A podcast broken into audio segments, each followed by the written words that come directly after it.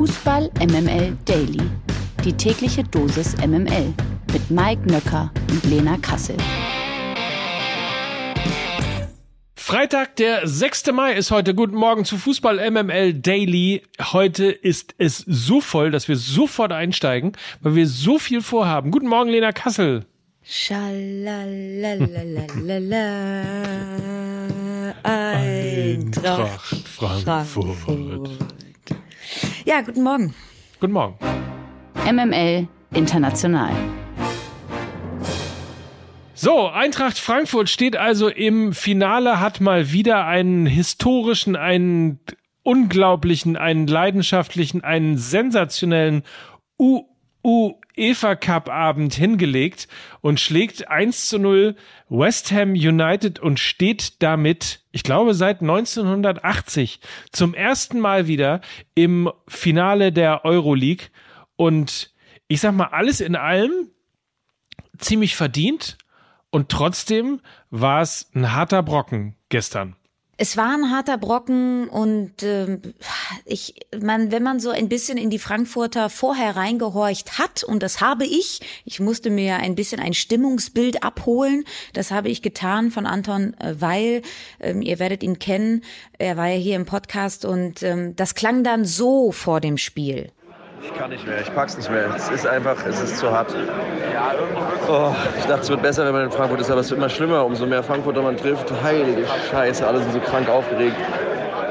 Wir versuchen uns schon mit äh, taktischen Gesprächen über Cricket abzulenken, damit die Zeit einfach weitergeht. Hilfe. Er war wahnsinnig angespannt und ich war ja sehr zuversichtlich. Ich habe ihm auch die ganze Zeit sehr zuversichtlich zugeredet und habe gesagt, da kann nichts mehr schiefgehen. Ihr habt so eine tolle Kulisse. Ihr habt ganz Deutschland für diese Europa League wachgeküsst, ja. Und ähm, ich hatte wirklich gar keine Bedenken, dass irgendwas schiefgehen kann. Und so war es ja auch. Ähm, die Eintracht hat 70 Minuten in Überzahl gespielt. Also das Momentum war auf der Seite der Eintracht und eine wahnsinnige Kulisse. Und es gab eben noch nie einen deutschen Finalteilnehmer in der Europa League. Das ist Fakt. Und äh, dementsprechend, äh, glaube ich, äh, können wir heute Morgen, Mike, über etwas Historisches berichten. Auf jeden Fall. Und äh, was wir auch berichten können, ist natürlich für alle die, die es nicht miterlebt haben, ihr habt echt einen großen, großen und historischen Fußballabend verpasst.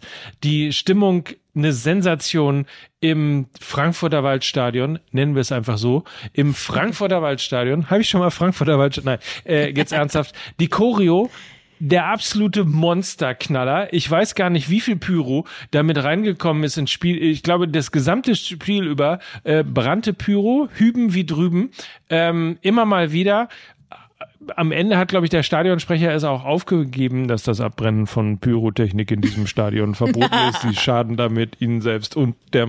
So, naja, also das ist dann irgendwann aufgegeben worden und überhaupt über 90 Minuten lang sensationelle Stimmung.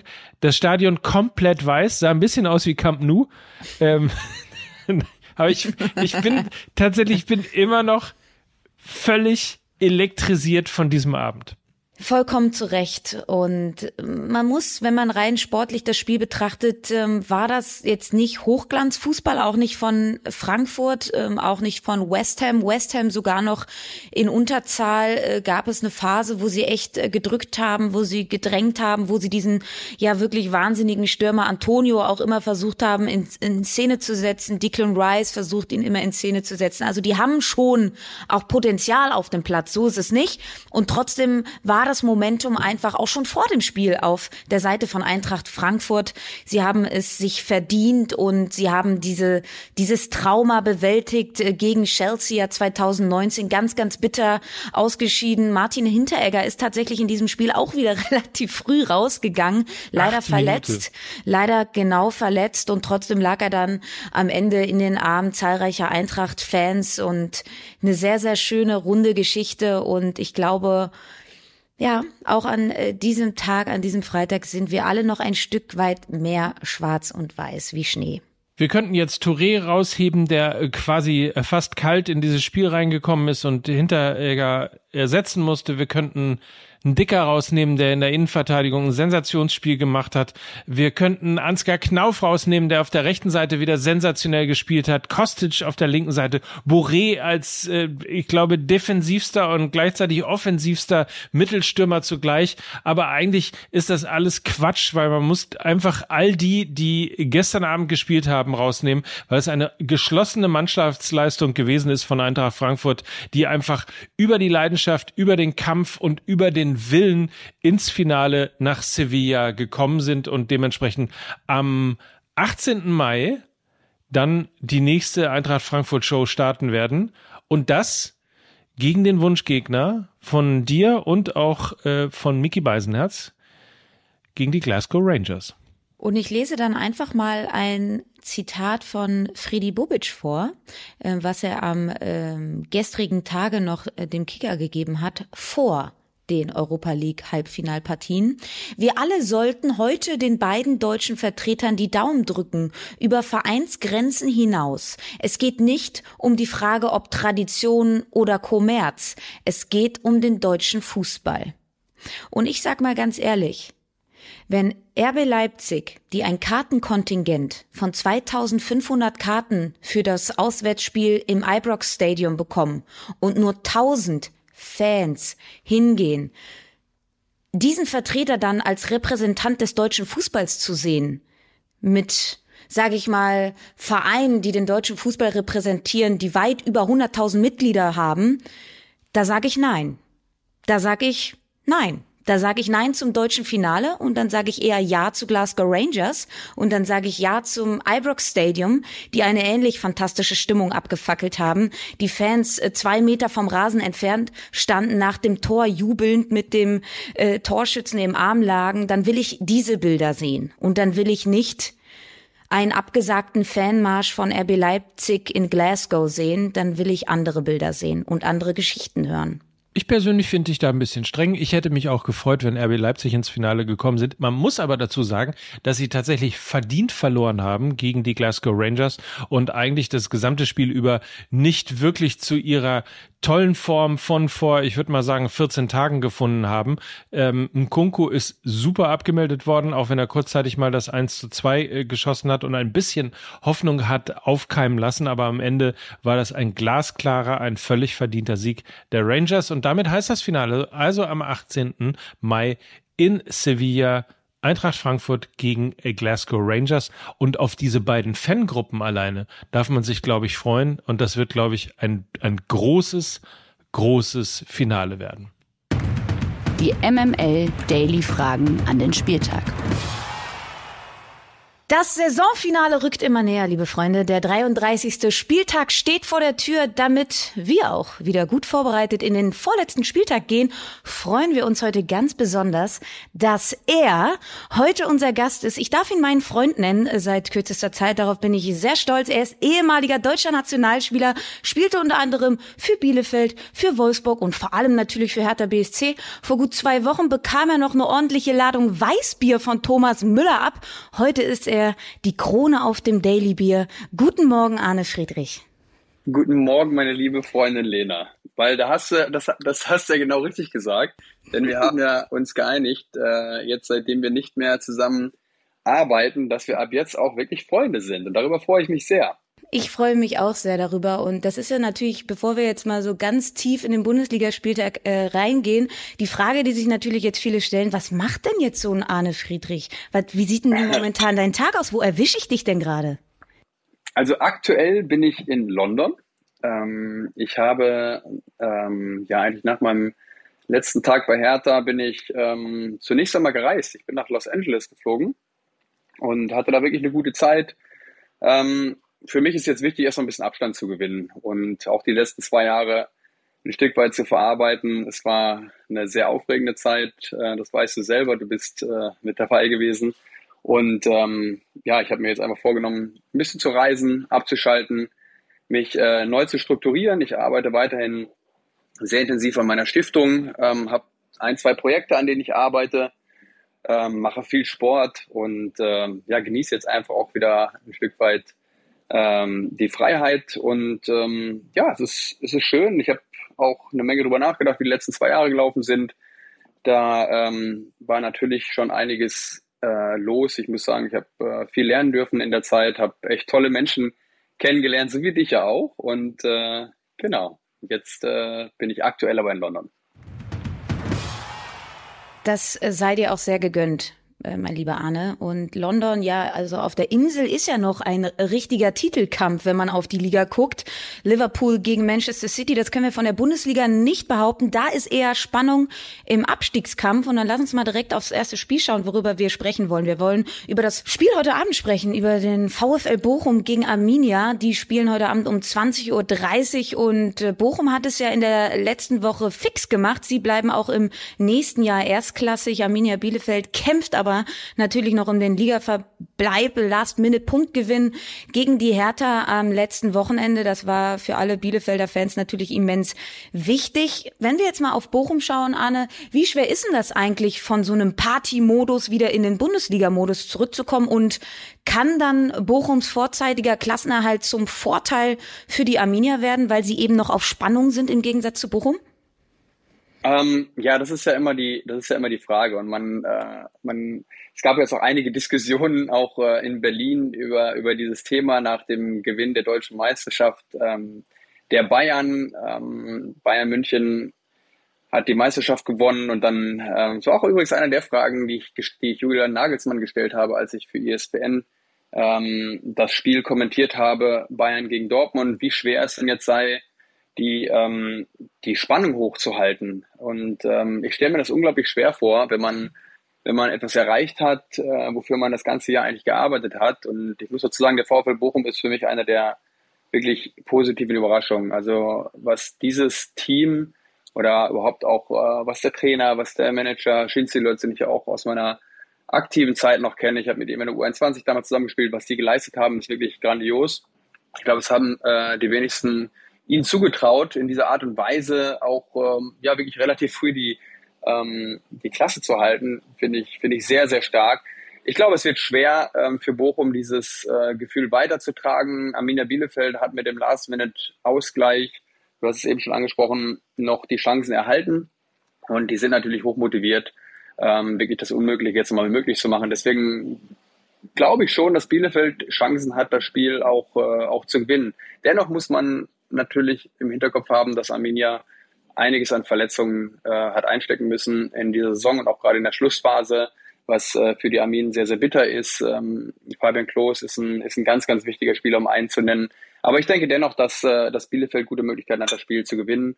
Ähm, zum einen, weil sie die Hoffnung noch haben und zum anderen, weil Bochum die äh, ähm, gerade jetzt mit einem 4 zu 3 Sieg in Dortmund die Klasse gehalten haben, äh, natürlich auch eine Menge gefeiert haben.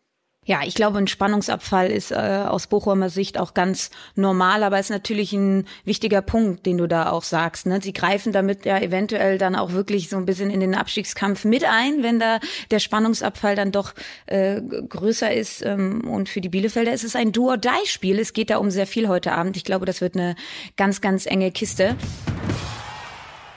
Enge Kiste, der ist FC Köln, spielt Samstag äh, gegen den VfL Wolfsburg. Und da ist natürlich auch noch einiges im Köcher drin, denn sie träumen von Europa. Wer hätte das gedacht?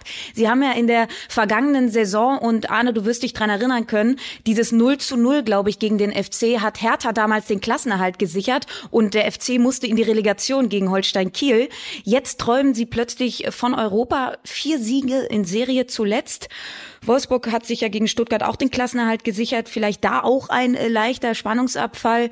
Während es für den VfL eben um nichts mehr geht, kann sich der FC ja sogar auch noch für die Champions League qualifizieren. Das ist ja, irre, das oder? Ist Wahnsinn. Das ist, das ist das ist Wahnsinn, aber ich freue mich auch total. Also mhm. Also ist, ähm, mit dem ersten FC Köln habe ich jetzt nicht wirklich viel am Hut. Also ich bin gebürtig aus Ostwestfalen, ähm, äh, aber ich habe nie so wirklich mit, mit, mit Köln was, was. Ah, wobei, mein Vater, mein Vater war früher Köln-Fan. Das fällt mir jetzt wieder ein. Aber da war ich noch ganz klein. aber ansonsten gibt's da überhaupt keine, überhaupt keine ähm, ja, ähm, Anknüpfungspunkte. Also die Hütte wird brennen, davon gehe ich aus. Und dank äh, Post-Covid, wobei wir sind ja eigentlich immer noch mittendrin, aber sind die Zuschauer wieder ähm, erlaubt. Und ich glaube, die werden, die werden ein, ein Feuerwerk abfackeln. Also ich, ich sehe Köln äh, da mit drei Punkten im Gepäck. Und ich fände das so unfassbar, wenn die, wenn die sogar die Champions League noch schaffen würden. Auf der anderen Seite ist Freiburg da oben ja auch noch mit dabei und Freiburg gönne ich es wirklich auch. Also gerade Streich da für eine Arbeit leistet. Ähm, es gibt schon einige Vereine, die wirklich ganz, ganz toll arbeiten und da zählt Köln mit dazu. Und ähm, ich glaube auch, dass es ein überragender Zug war, ähm, ähm, was jetzt auch äh, Baumgart angeht. Ich meine, Steffen Baumgart, wie der, wie der die, äh, die DNA des Vereins da angetrieben hat. Und ich glaube, das passt irgendwie komplett zueinander und äh, die sind gerade auf so einer Euphoriewelle, da geht irgendwie alles ähm, gefühlt. Ich glaube, dass sie, dass sie gegen Wolfsburg gewinnen werden. Und eigentlich sind die Vorzeichen ja auch komplett andersrum. Normal hätte man jetzt gedacht, dass Wolfsburg da oben mitspielt und äh, Köln eher gegen den Abstieg, aber da sieht man mal, wie wunderbar dieser Fußball ist. Also genau diese Partie ja eine Partie im positiv wie negativen Sinne zweier Überraschungsteams. Ne? Also Wolfsburg äh, am Anfang der Saison hat man sich den Kader angeguckt und hat gedacht, mein Gott, das kann richtig, richtig gut werden. Und beim FC hat sich kadertechnisch kaum etwas geändert. Und ihr Königstransfer war eben Steffen Baumgart, der diese Stadt und diesen Verein genau. einfach angezündet hat. Und das ist schon, ist schon irre. Äh, würdest du mir dazu stimmen, dass der Trainer die doch ja wichtigste Personalie im Verein ist? Lena, wie kann ich das abstreiten? du hast so viel Ahnung von Fußball. Ich, also selbst wenn es nicht so wäre, würde ich jetzt sagen, du hast recht. Lass uns mal auf äh, die nächste Bundesliga-Partie schauen, was auch ein bisschen Brisanz hat. Du hast es ja zu Eingangs angesprochen. Die Bayern Ibiza irgendwie gegen Mainz verloren. Du hast sie feiernd im Dortmunder Stadion erlebt. Du warst für ESPN im Auftrag da. Lass uns kurz über die Bayern sprechen. Äh, man, man sagt jetzt irgendwie, das rumort intern ein wenig. Die Routiniers sind nicht so zufrieden mit, der Tra mit den Trainings von Julian Nagelsmann. Man weiß nicht, wer bleibt, wer geht. Wie hast du diese Mannschaft wahrgenommen in Dortmund und wie sehr warst du dann eben überrascht über den Auftritt in Mainz? Also zunächst einmal habe ich die Mannschaft eigentlich so wahrgenommen, wie sie, wie sie immer sind. Sie wollten das Spiel gewinnen, sie haben das Spiel gewonnen ich war mir auch vor dem Spiel ziemlich sicher, dass äh, Dortmund keine Chance haben wird. Wobei sie eigentlich Chancen hatten in dem Spiel. Es ist jetzt nicht so, dass sie das Spiel nicht hätten gewinnen können oder auch unentschieden spielen können.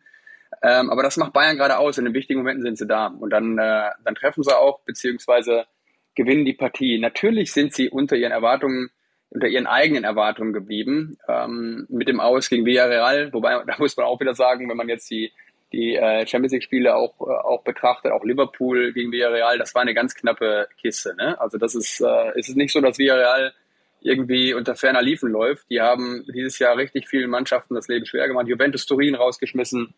Ähm, also in der Champions League kann das immer mal passieren. Im Viertelfinale vor allem. Also deswegen, da sollte man auch nicht zu hart sein. Aber sie haben halt die eigenen Ansprüche so unfassbar hochgesetzt. Im Pokal das bittere Aussehen Gladbach äh, 5 zu 0, das darf natürlich nicht passieren. Ähm, aber ansonsten ähm, glaube ich schon, dass es auch ein, ein Führungswechsel in dem Verein natürlich gibt. Jetzt nach äh, Karl-Heinz Rummenigge und auch Uli Hoeneß. Das war so witzig. Im, bei ESPN habe ich Dieter Hoeneß gesagt. Da hat mich dann der so mein Host noch aufmerksam. Nee, Basti, Basti hat noch gesagt. Basti Schweinsteiger gesagt. Ja, aber ah, das war der Uli. Ne? Ich so, ah, okay, habe ich Dieter gesagt. Ne? Das ist die Vergangenheit wahrscheinlich, die mich da immer wieder einholt. Ähm, auf jeden Fall, auf jeden Fall ähm, Bayern ist Bayern. Und ähm, es wird jetzt natürlich ganz wichtig sein, wie die Personalien vorangetrieben werden. Müller hat jetzt unterschrieben, was wichtig ist. Das ist einer der Führungsspieler, die aus meiner Sicht unverzichtbar sind, noch immer für den FC Bayern. Ähm, Lewandowski ist natürlich eine äh, ist natürlich eine, eine Schlüsselfigur. Da bin ich jetzt gespannt, wie es weitergeht. Und natürlich dieses Drumherum. Also Julian Nagelsmann hat sehr, sehr viel übernommen in diesem Jahr. Aus meiner Sicht ist er ein ganz, ganz, also einer der wirklich richtig guten Trainer äh, eloquent, hat sehr viel abmoderiert. Es gab ja auch da einiges an, an, äh, an, ähm, ja, an Tönen außerhalb des Sports. Das hat er sehr, sehr gut wegmoderiert. Ähm, gerade auch was die ganzen Vertragssituationen angeht. Und hat sich da, glaube ich, auch so ein Stück weit aufgerieben und das ist aus, meiner Sicht richtig gut gemacht. Ähm, es wird zu beobachten sein, wie Salihamidzic und auch Kahn gerade in dem Duett äh, den Verein in, in die nächsten Jahre führen. Also das ist alles sehr spannend und dennoch, Bayern ist Bayern und ähm, ja, die, vor allem wir in Deutschland sollten, auch wenn wir sie vielleicht nicht mögen, es gibt Menschen, die, die lieben Bayern, es gibt Menschen, die, die ja, mögen Bayern überhaupt nicht, aber wir sollten immer dran denken, was dieser Verein ähm, uns Deutschen eigentlich auch ähm, ja, Jahr für Jahr auch immer wieder bringt. Also sie halten immer wieder die Flagge hoch und äh, kommen eigentlich so weit wie kein anderes Team. Und scheinbar ist der Unterschied zwischen Bayern, dann aber auch Dortmund und Leipzig gerade in der Bundesliga doch noch äh, zu groß. Wobei man muss ja auch sagen, um da jetzt ein bisschen abzuschweifen, ähm, international so schlecht sind wir nicht aufgestellt. Ähm, gerade in der Euroleague, da läuft es ja ganz gut mit Frankfurt und mit Leipzig. Also deswegen. Aber jetzt bin ich abgekommen vom Thema. Also zurück zu Bayern.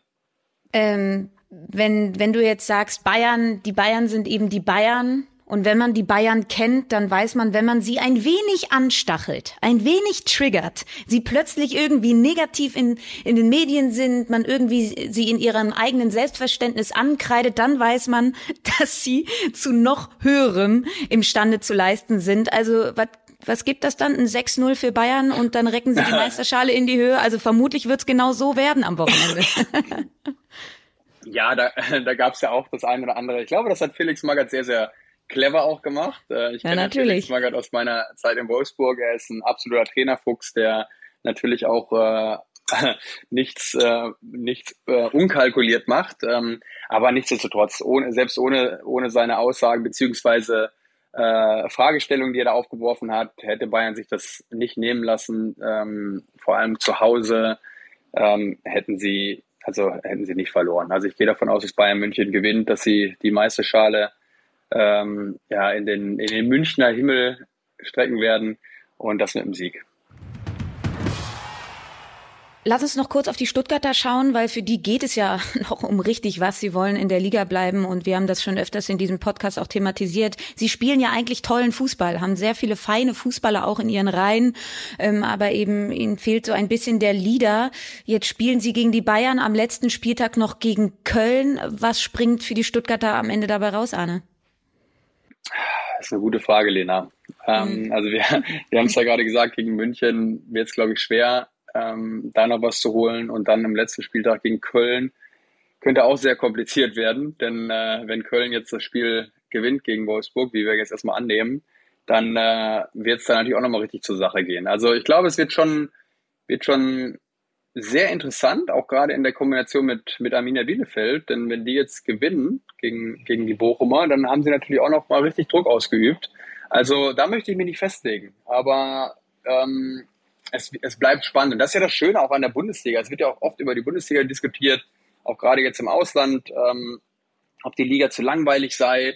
Klar, oben, oben ist es schon natürlich äh, ein bisschen langweilig, das muss man sagen, seit äh, zehn Jahren.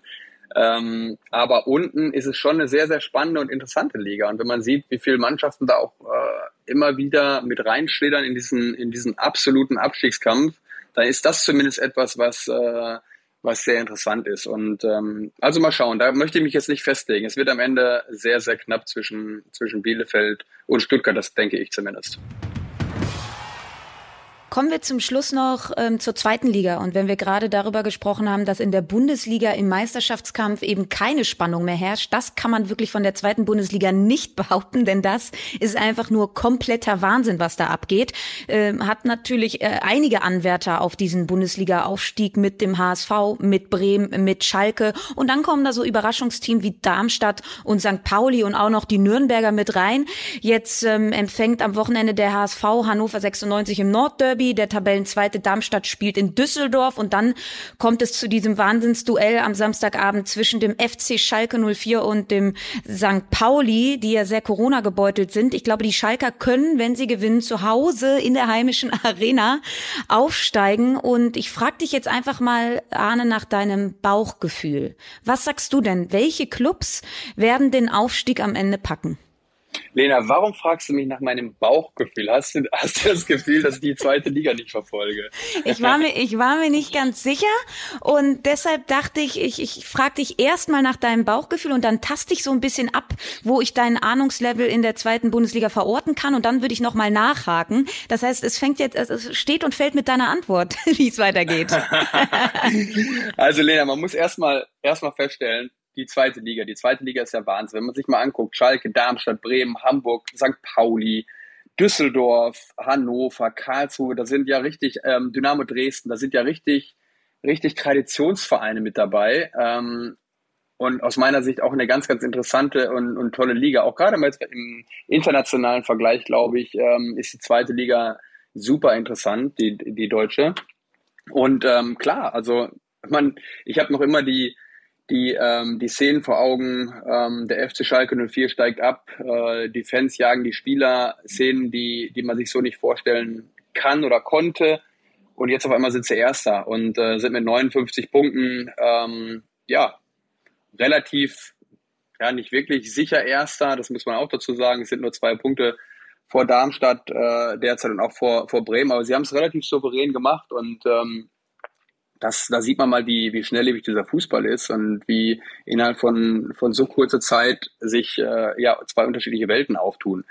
Ähm, ich glaube, es bleibt natürlich äh, sehr spannend. Ich finde es schade, dass St. Pauli so ein bisschen geschwächelt hat, jetzt in den letzten Wochen, gerade nach dem Aus äh, im Pokal, da habe ich so das Gefühl gehabt, da gab es einen kleinen Knacks, weil bis dahin waren sie wirklich sehr, sehr stark unterwegs. Und natürlich können sie es immer noch schaffen. Sie sind punktgleich mit Hamburg. Ähm, Darmstadt ist so ein bisschen so scheinbar ähm, ja das Team, äh, ja, welches da von vielen da oben eigentlich nicht so richtig reingehört. Ähm, ich kenne den Co-Trainer äh, äh, der oder den Co-Trainer der, der Darmstadt, die machen da wirklich eine sehr, sehr gute Arbeit. Ähm, aber ich bin mal gespannt, wie es da ausgeht. Also ich, ich weiß auch gar nicht emotional, ähm, was ich mir wünschen würde. Also Schalke würde ich schon sagen, sollte auf jeden Fall wieder hoch. Schalke gehört in die Bundesliga, aber auch so Mannschaften wie, wie Bremen, Hamburg, St. Pauli, ich wünsche mir die alle in der, in der Liga und, und Darmstadt macht es einfach gut gerade. Deswegen ähm, bin ich ganz gespannt, was da jetzt in den nächsten, ja, in den nächsten Stunden und Tagen passiert man muss sagen, äh, der FC Schalke 04, ich glaube, ich habe letztens so eine Auflistung gesehen, äh, der Vereine mit über 100.000 Mitgliedern. Das musst du dir mal vorstellen. Boah, Wahnsinn, ja. Und, und, mhm. und so einen Verein in, in der Bundesliga zu haben, das ist eine Wertsteigerung für die Bundesliga, das ist Fankultur und das würde ich mir einfach jetzt mal ganz, ganz äh, neutral, unabhängig davon, ob ich Schalke jetzt mag oder nicht, aber ich würde mir das einfach für die Bundesliga wünschen, ähnlich, ähnlich für Werder Bremen, eine Stadt, die diesen Verein lebt, wenn man da aussteigt und sie am Heimspiel dann ist alles grün-weiß. Beim HSV ja ähnlich. Und das ähm, sind eben Vereine, die für mich auf jeden Fall in die Bundesliga gehören und dementsprechend, dass sie jetzt auch alle da oben zu verorten sind oder in den Top 4 ist natürlich großartig. Und ähm, ja, ich kann dir nur zustimmen. Es äh, wird sehr spannend an diesem Wochenende. Umso schöner war es, lieber Arne, dass du uns hier so richtig schön eingestimmt hast auf das Fußballwochenende, trotz deines Aufenthalts in London. Und äh, komm mal schnell wieder. Dann trinken wir mal einen Kaffee. Lena, jetzt habe ich mal eine Frage. Wer sind denn, wer sind denn aus deiner Sicht die, die Absteiger der Bundesliga? Uiuiuiuiui. Jetzt fragst du mich ein paar Sachen. Ja, also ich ja. habe ja schon, ich habe ja schon, ähm, ja, ich habe ja schon des Öfteren angemahnt beim VfB Stuttgart, dass sie eben nicht so diesen klassischen Leader haben wie die anderen Vereine da unten. Also Arminia Bielefeld hat einen, einen Ortega im Tor, der die Identifikationsfigur dieses Vereins ist. Vielleicht spielt auch noch ein bisschen Fabi Klos abseits des Platzes mit rein. Dann ähm, hat natürlich die Hertha mit Prince einen für die Kabine, einen Leader jetzt auch auf dem Platz, mit Davy natürlich auch einen emotionalen Typen. Und ich glaube, dass Felix Magath. Und, und vor allen Dingen natürlich äh, Felix Magath qua Aura, ein Gewinnertyp. Von daher glaube ich, dass ähm, sich Arminia Bielefeld noch in die Relegation retten wird. Und so bitter es ist, glaube ich, dass der VfB Stuttgart direkt runtergehen wird. Ich würde mich sogar echt freuen, wenn Arminia den Relegationsplatz schaffen würde. Ganz einfach, weil das natürlich auch meine Heimat ist und mein, mein Herz äh, schlägt da schon natürlich auch ein Stück weit für die Arminen. Und äh, deswegen mal gucken, ob wir recht haben. Ich, ich bin sehr gespannt und äh, aber was wir auch gelernt haben, auch gerade im, im, äh, im kürzlich gesehenen Champions League Spiel zwischen Real Madrid und Manchester City, Fußball ist so genial, weil man weiß nie, was passiert und äh, wenn, wenn man sich das nochmal betrachtet, es ist alles möglich. Ja, das, also Amen. Ich will gar nicht weiter irgendwas dazu sagen, Arne, denn so weise wollen wir heute enden. Äh, vielen Dank. vielen Dank für deine Zeit. Äh, bleib gesund. Ich weiß, du bist ein wenig am Kränkeln. Ähm, mach dir mal einen Ingwer-Tee oder so. Lena, und ich möchte dir noch mal ein Kompliment machen. Also oh, jetzt, du, jetzt, jetzt kommt beginnt Nein, der schöne Teil. ohne Spaß, Lena, du bist so eine Bereicherung für für Hertha BSC. Ich habe dich ähm, über fast zwei Jahre begleiten dürfen. Äh, du bist so eine unglaubliche Persönlichkeit, machst das hervorragend und du hast den aus meiner Sicht besten Klamottenstil. Auch jetzt gerade wieder dieses. so, Anne, ich danke dir. Du darfst, wenn du solche lieben Sachen sagst, immer gerne wiederkommen. Lena, macht euch einen schönen Tag. Jo, ciao, ciao. Fakten, Fakten, Fakten. Zum Wochenende haben wir euch natürlich wieder ein paar Fakten zum Spieltag mitgebracht. Dem SC Freiburg fehlt zum Beispiel nur noch ein Punkt, um die höchste Bundesliga-Zähleranzahl in einer Spielzeit seiner Vereinsgeschichte zu überbieten. Bislang hat der Sportclub 55 Punkte sammeln können. Union absolvierte bereits die beste Saison seiner kurzen Clubhistorie in der Bundesliga. Am Samstag treffen beide Teams um 15.30 Uhr aufeinander. Ja, am Sonntag äh, trifft dann der FC Bayern auf den VfB Stuttgart und der FC Bayern steht derzeit bei 93 Saisontreffern in der Bundesliga. Der Bestwert liegt bei 101 Treffern. In der Hinrunde erzielten die Bayern in den Duellen mit Stuttgart und dem VfL Wolfsburg jedoch neun Tore. Das würde für den Rekord eben reichen. Das unnütze Wissen. Weil es so schön ist, oder? Wir machen nochmal U, U, Eva Cup, oder Lena? Genau das machen wir, Mike. Und ähm, lass uns mal einfach drauf schauen, wie dieser U UEFA Cup überhaupt zustande kam. Dem Schweizer Sportfunktionär Ernst B. Tommen kam Mitte der 50er Jahre die Idee, einen Wettbewerb für Auswahlteams aus Städten zu veranstalten. Der spätere FIFA-Chef Stanley Roos fand die Idee gut und schlug, warum auch immer, eine Verfeinerung vor. Es sollten nur Messestädte teilnehmen dürfen. So kam es und der Wettbewerb hieß Messepokal. Er erstreckte sich über drei Jahre, allerdings nahmen auch Clubteams teil. Ab 1960 fand der Wettbewerb jedes Jahr statt. Ab 1963 spielten ausschließlich Clubteams mit. Noch immer herrschte jedoch Verwirrung. Manche Länder meldeten Clubs aus Messestätten, andere meldeten Clubs, die in der Tabelle vorne gelandet waren. 1971 übernahm dann eben der Europäische Fußballverband UEFA die Kontrolle. Seitdem heißt der Wettbewerb UEFA Cup. Franz Beckenbauer erfand dafür die Bezeichnung Cup der Verlierer. Aber dann lass uns doch mal im Cup der Verlierer auch nochmal Gewinner hören, oder? Du hast doch, glaube ich, von Anton auch noch eine Sprachnachricht nach dem Spiel bekommen. Ja, das war ähm, ganz simpel, ganz leicht verständlich und ich würde sagen, es schließt sich jetzt auch ein Kreis, denn so wie wir angefangen haben, lieber Mike Nöcker, hören wir heute auch auf. Wir schicken euch in ein tolles Fußballwochenende ähm, und enden genau hiermit.